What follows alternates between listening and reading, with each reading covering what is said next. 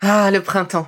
La saison, les fruits reviennent sur nos étals, un vrai bonheur. Et pour profiter de ces fruits toute l'année sans attendre, Materne a inventé les gourdes Pimpot en 1998. C'est fou, j'ai l'impression d'avoir toujours eu ces gourdes avec moi. Et pour profiter partout de ces gourdes fruitées, savoureuses, préférez la version sans sucre ajouté. Le format nomade en fait un compagnon incontournable du goûter de nos enfants, petits et grands. Plutôt indispensable d'ailleurs, quand l'on sait que d'après une enquête du Crédoc menée en 2019, 69% des jeunes de 3 à 17 ans ne consomment pas assez de fruits et légumes et ont en revanche un goûter bien trop sucré.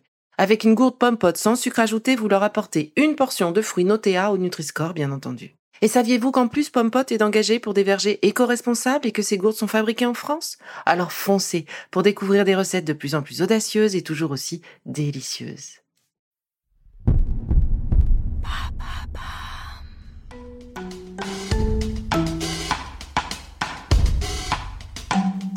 Bienvenue dans Villa Uli.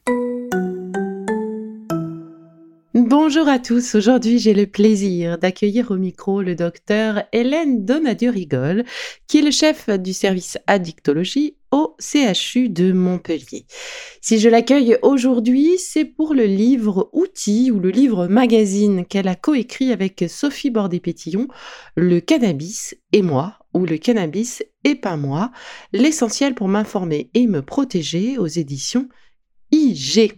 En cette saison de l'éveil des sens, de l'été, de l'émancipation, eh bien ce sont les sens de protection qui se sont réveillés en moi en découvrant cet ouvrage. Et quoi de mieux que de laisser la parole à l'expert, au docteur Donadieu Rigol, pour qu'il nous en dise un peu plus et nous parle de ce sujet, de cette addiction que l'on retrouve chez beaucoup de nos adolescents, puisqu'il est peut-être quand même intéressant de garder en tête, malheureusement, qu'un adolescent sur quatre a déjà fumé du cannabis à 17 ans. C'est la drogue illégale la plus consommée en France. Alors bonjour, docteur Donadio Rigol, et merci d'être au micro de Bila Eveli. Bonjour Isabelle. Et alors pour commencer à, nous parler de ce fabuleux outil, ben, comment vous est venue l'idée de ce livre?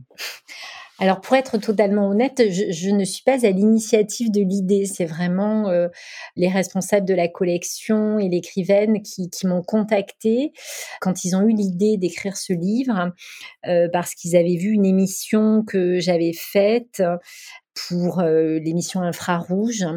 Mmh et ils avaient trouvé que l'abord de la prise en soin du cannabis était intéressante dans cette émission. Donc, ils m'ont sollicité et je vous avoue que j'étais enchantée de participer à cet ouvrage. Mmh, un ouvrage très concret, je trouve, qui part d'affirmations qu'on peut entendre autour de nous, hein, de la part de nos ados, d'autres adultes, dans la presse ou enfin, on a des affirmations assez assez fortes et du coup peut-être on peut en parler d'une parmi toutes celles qui sont évoquées, notamment celle-ci le cannabis c'est une drogue douce, ça n'est pas dangereux. Alors que pouvez-vous nous dire de cette affirmation? Alors, il y, a plusieurs choses à dire là-dessus. D'abord, à partir du moment où on parle d'une drogue, c'est un mot qui signifie qu'on est dépendant euh, de cette substance. Donc à partir du moment où on est dépendant, euh, c'est quand même relativement embêtant dans le sens où il peut y avoir des conséquences médicales, psychologiques et sociales. Donc en ce sens-là, différencier une drogue douce d'une drogue dure alors qu'il y a des dégâts dans tous les cas, voilà, c'est un langage, on va dire, euh, pas médical, mais bon, mmh. pourquoi pas. L'autre chose, c'est que globalement, en ce qui concerne les substances psychoactives, donc des substances susceptibles d'être des drogues, il n'y en a aucune, mais alors vraiment aucune, qui ne puisse être considérée comme douce sur un cerveau en maturation. Et euh, ça commence avec l'alcool, hein, évidemment. C'est à partir du moment où on a un cerveau qui n'est pas mature sur le plan neurobiologique, aucune substance psychoactive n'est bénéfique pour ce cerveau.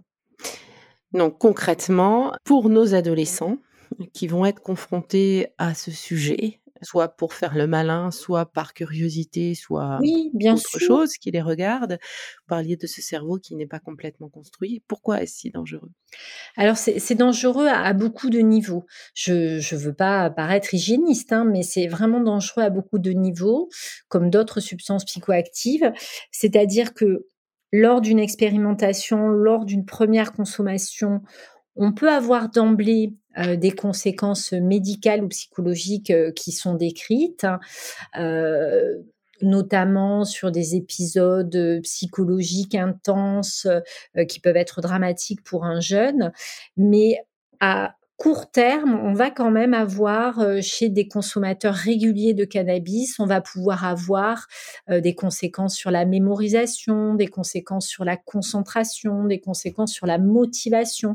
Et donc à cet âge-là, où on est au collège ou au lycée, évidemment des conséquences sur la scolarité mmh. et sur le moral. Et ces conséquences sont euh, irréversibles, c'est-à-dire qu'on grille entre guillemets euh, adolescents nos neurones. Alors il y a, y a, de nombreuses études qui ont travaillé là-dessus et euh, elles sont toutes unanimes pour dire que si on consomme de manière régulière avec des mécanismes de dépendance du cannabis de façon précoce dans l'adolescence, on va avoir une diminution de ses capacités intellectuelles calculées avec le QI des difficultés de concentration et de mémorisation qui malheureusement s'installent et après qui ne vont pas être récupérées même si on arrête de fumer.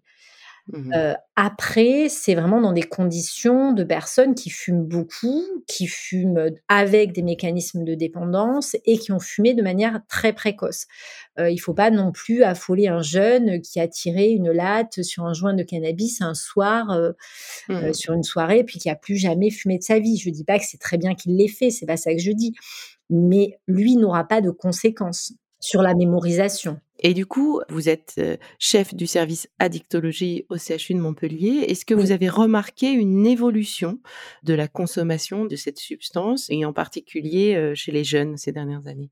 Alors, je dirais qu'il y a euh, depuis de nombreuses années, hein, c'est pas ces dernières années, je dirais que ça fait environ dix ans mmh qu'il y a une banalisation extrême de la consommation de cannabis. C'est-à-dire que c'est presque perçu comme plus sécure et plus bio de fumer du cannabis que de fumer du tabac. C'est-à-dire qu'on a l'impression que chez les jeunes, le message vis-à-vis du tabac et de la dangerosité des cigarettes mmh. est relativement bien passé, même s'il y a toujours beaucoup de jeunes qui fument, mais ils ont cette connaissance et cette lucidité sur le fait que c'est dangereux, qu'ils n'ont pas obligatoirement sur le cannabis, euh, qui va être perçu comme quelque chose de cool, comme quelque chose de bio, comme quelque chose de naturel, comme quelque chose de, de rentrer dans la vie courante, euh, classique euh, ou lycée. Quoi. Donc oui, il y a quand même énormément de consommateurs réguliers, mais aussi beaucoup d'expérimentation. Et avant de poursuivre, je vous propose cette petite pause.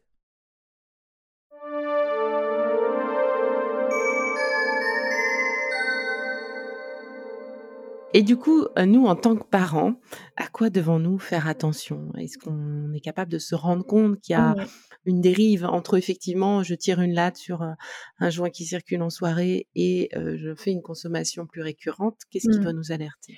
Bah, je crois qu'il faut être alerté par un jeune adulte qui qui change un peu de comportement, qui s'isole, qui euh, qui voit un peu moins ses copains d'avant, qui a plus de difficultés à travailler, qui est parfois un peu plus triste, un peu plus isolé. Ça ne veut pas dire que c'est obligatoirement lié au cannabis, mais ça peut l'être.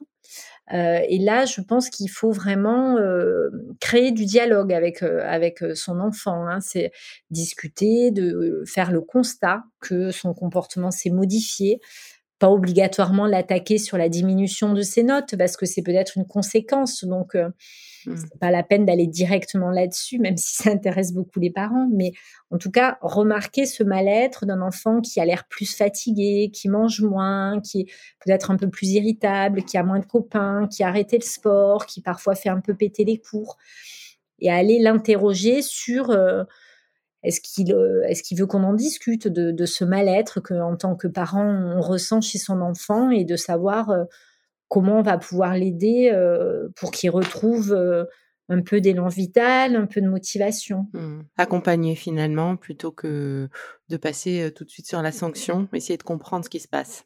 Oui, Oui, Mmh. après c'est facile à dire, hein, je je sais bien je sais bien que c'est plus facile quand on est soignant, qu'on est médecin et qu'on a affaire à des enfants qui ne sont pas les nôtres, hein, je sais bien. Oui, quand l'émotion n'est pas là, c'est plus facile. Oui, oui, oui.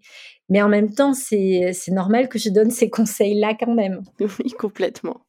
Une autre question, me vient sur, cet outil donc qui a été, je trouve très bien pensé. On part d'une affirmation, on a l'avis de l'expert, le vôtre, qui nous explique la réalité des choses. On a des chiffres de consommation Oui. sociologiques et cetera. Donc on est vraiment dans une réalité, le tout illustré avec, bah, des voilà, des des Ouais. dessins assez, assez drôles, ce qui permet de Tout dédramatiser à fait. ce qui Il permet est pardon très de agréable. dédramatiser. Oui, il est très agréable. un bel objet. Heu, mais du coup, cet objet s'adresse, de par son titre, heu, «Le cannabis et moi» ou «Le cannabis et pas moi», hein, le le «pas» étant entre parenthèses, hem, s'adresser de la même façon à à un adolescent qui, heu, utiliserait, heu, le cannabis et un qui ne le ferait pas. C'est, c'est oui, c'est une très C'est bonne, une très bonne remarque, hein, que vous avez. Est-ce que quelqu'un qui est très gros consommateur de cannabis, qui est qui est déjà dans un usage problématique de cannabis, est-ce que ce livre va lui parler? Mmh. Je je suis pas sûre, Heu, si lui ne se pose pas de questions, probablement que ce livre ne va pas lui parler, mais je pense que tout ce qui est dans la prévention des consommateurs très occasionnels ou des consommateurs qui ont des amis qui fument et qui se posent la question de fumer ou des jeunes qui fument, mais de de manière, heu, voilà, moins fréquente et moins problématique. Voilà, je pense que chez des chez eux, heu, je suis convaincue, heu, de de l'efficacité. Après ce qu'on a voulu faire, c'est qu'on a quand même mis des liens vers le Oui. soin, hein, heu, pour des personnes qui se reconnaîtraient dans un usage problématique et Mmh. qui diraient: «Bon, bah, moi, tout ce qui est écrit dans ce livre, heu, je m'en fous, ça me concerne pas. Moi, je je fume, je veux bien fumer» et et puis qui quand même verraient ces liens et se diraient: «Bon, bah, pourquoi j'irais pas en parler?» donc je pense qu'il peut atteindre tout le monde et je pense qu'il peut atteindre les parents aussi. Parce qu'il y a des parents qui fument du cannabis et qui trouvent ça normal que leurs enfants fument. Je pense qu'en termes d'exemplarité, c'est pas optimal. Voilà, après, heu, c'est pas non plus dramatique. Heu, quand on est adulte, qu'on a un cerveau qui est mature et heu, qu'on fume du cannabis, heu, on va dire récréatif, on sait qu'on prend un risque. Mmh. évidemment, on prend un risque puisqu'on fume et qu'il y a de la combustion. Mais on est adulte, on a un cerveau qui est mature, on a un usage récréatif qui est tout à fait, heu, acceptable et qui peut être, heu, revendiqué et qui pose en soi pas de véritable problème. En ce qui concerne un usage de drogue, en tout cas moi, en tant qu'addictologue, ça me pose pas de souci. Après, essayer de tenir un discours éducatif d'interdiction vis-à-vis du cannabis à son enfant de 15 ans, quand on est soi-même fumeur de cannabis, je trouve que c'est une posture difficile à tenir et que parfois, en tant qu'adulte, on se doit d'avoir des attitudes qui sont cohérentes avec ce qu'on demande à nos enfants. C'est plein de bon sens et heu, évidemment qu'on est là pour, heu, l'exemplarité, heu, donnée à nos enfants. En tout cas, moi, ça me parle. Sachant tout de même, heu, voilà, heu, que le cannabis est quand même une drogue interdite, hein, donc heu, les parents qui, auraient ces pratiques, récréatives, effectivement, doivent avoir en tête que c'est quand même quelque chose d'interdit. Pour finir, dans vos consultations, aujourd'hui, est-ce que vous avez vu, arriver, heu, des des adolescents plus jeunes, heu, déjà, hem, addictifs à à cette drogue ou d'autres drogues? Parce qu'on parle beaucoup avec, le covid qui est arrivé, avec, bon, cette société qui est compliquée. On parle beaucoup du mal-être global, donc Oui. adulte, enfant, enfin global et du Mmh coup, est-ce que vous avez déjà, heu, malheureusement, heu, perçu des des adolescents qui arrivent de plus en plus tôt ou qui auraient des problèmes, addictifs? Oui, alors il est vrai qu'il y y a ce Covid, hein, depuis 3 ans, qui a majoré, des souffrances psychiques, hein, et qu'ils retrouvent surtout en en psychiatrie sur des événements dépressifs et sur des troubles du comportement alimentaire. Mmh. Nous, en ce qui concerne l'usage, de drogue, moi, je trouve que la bascule, elle est plus ancienne que le Covid. Je dirais qu'elle est il y a entre 5 et 10 ans où, heu, il y a eu vraiment une augmentation de la demande de de consultation pour des jeunes adultes. Quand je dis jeunes adultes, moi, je les plus jeunes que je vois, ils ont 13 ans et la plupart du temps, ils sont déjà polyconsommateurs, c'est-à-dire que, bon, évidemment, il y a le tabac, évidemment, il y a l'alcool. Enfin, je dis ça comme si c'était une évidence, mais pour eux, c'est une évidence. Il y a le cannabis, mais il y a aussi euh, les amphétamines, euh, voilà, la kétamine, les extasies, le speed, etc. Donc, euh, mais je dirais que la bascule sur les usages, c'était plus il y a 5 ou 10 ans avec cette grande banalisation du cannabis qui du coup a abaissé le seuil d'acceptation de la drogue. C'est-à-dire que si on mmh. se dit que l'alcool, le tabac et le cannabis, c'est pas une drogue quand on est ado, bah, la première drogue, en fait, c'est des amphètes. Ouais. Donc, on va vite vers une enfête. Alors, tous les jeunes font pas ça, paniquez pas, hein, ceux qui ont des enfants. en tout cas, ce qu'on peut effectivement faire euh, assez facilement, c'est de laisser traîner dans toutes les maisons avec des adolescents ce livre, ce livre outil, Le cannabis et moi ou Le cannabis et pas moi, du docteur Hélène Donadieu-Rigol, euh, co-auteur avec Sophie Bordet-Pétillon, aux éditions IG.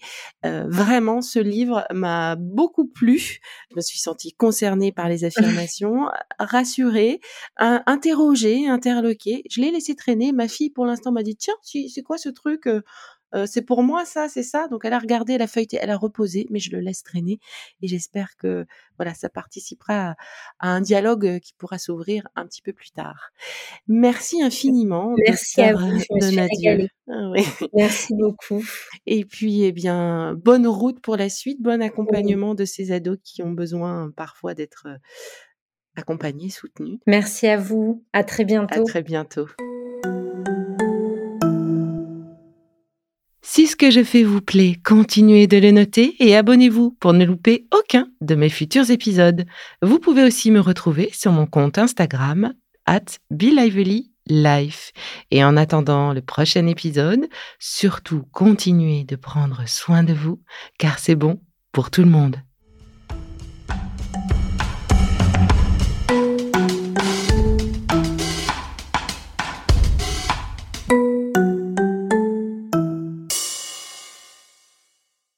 Le contenu que vous venez d'écouter n'est pas un dispositif médical et ne peut se substituer à l'avis d'un professionnel de santé basé sur votre situation personnelle. En cas de doute, consultez votre médecin.